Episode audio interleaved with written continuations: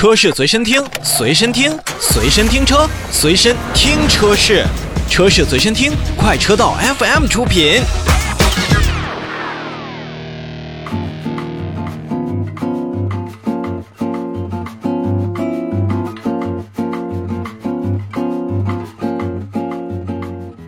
我们来看新车，在国内的 SUV 市场当中呢，经过了多年的积累，其实咱们的自主品牌啊，已经占据了紧凑级 SUV 车型市场的非常大的一个占比。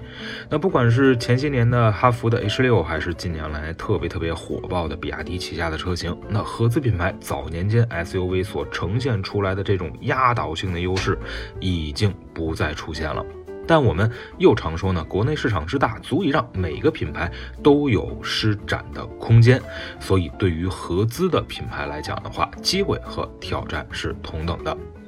我们熟悉的像途观 L 啊、RAV4 的荣放、本田的 CR-V 以及同门的皓影，就一直是这个细分市场当中不可或缺的一部分。而自主品牌这些年不断的成长，显然也是给到了合资品牌们足够的压力。所以，谁先能有所改变，谁就能在这个市场当中赢得更多的空间。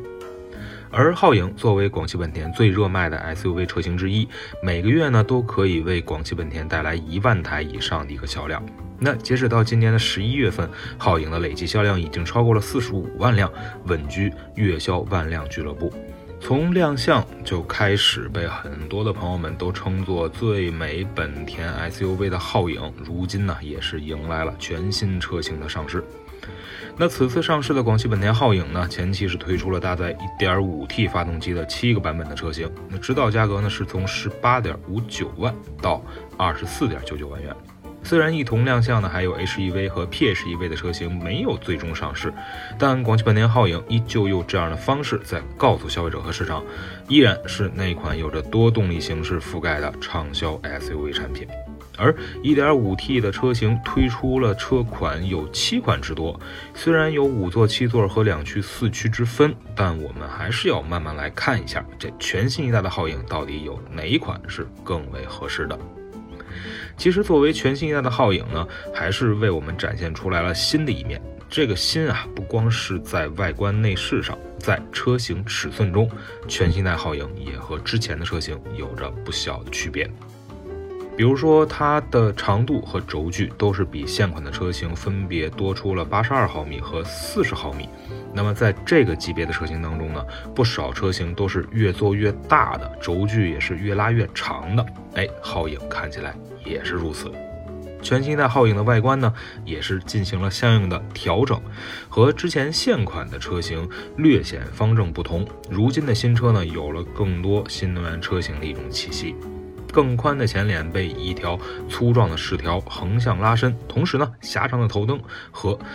尾灯的这个 LED 光源，再加上最大十九寸轮圈可选，这都是让全新一代的皓影在外观上有着较好的延展性和辨识度。当然了，皓影车型在车身颜色上也有着不错的选择，新推出的叫暮光森林车系，就能给咱们消费者带来不错的新鲜感。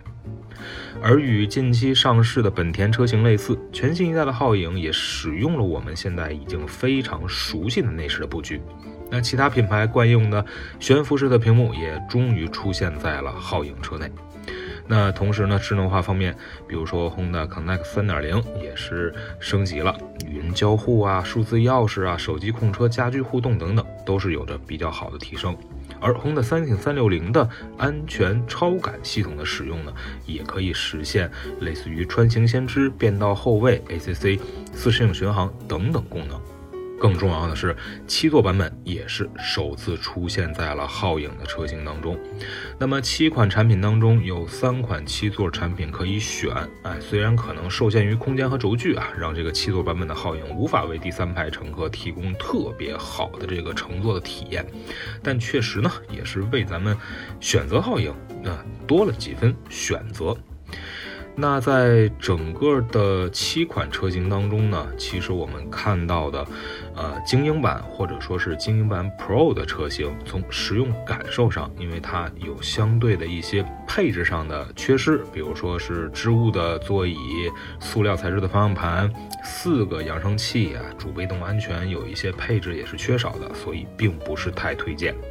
而如果价格是上到十九万九千九，那从皓影两驱豪华版开始，就有我们诸如常使用的像倒车雷达呀、倒车影像啊，刚才提到的 Honda Sensing 三六零皮质座椅、八扬声器的这个加入，都是让皓影车型更加符合我们日常的使用的习惯。当然了，如果您的预算可以上升到二十一点三九万元，那么就可以选择到两驱的尊贵版。那么这个时候，十八寸轮毂、BOSS 音响、电动后备箱，多花一万四千元，我觉得也会是。物有所值的。其实看到皓影呢，如前面所说，虽然现在只有一点五 T 的车型可选，但七款车型的推出以及后续 HEV 和 PHEV 的导入，也是让全新一代皓影呢继续覆盖着燃油、混动、插混三大动力系统。而尺寸和轴距的增加，座椅布局的灵活多变，配置更加的丰富啊！相信这款被我们誉为最美本田 SUV 的皓影呢，应该会继续得到。不少消费者的关注。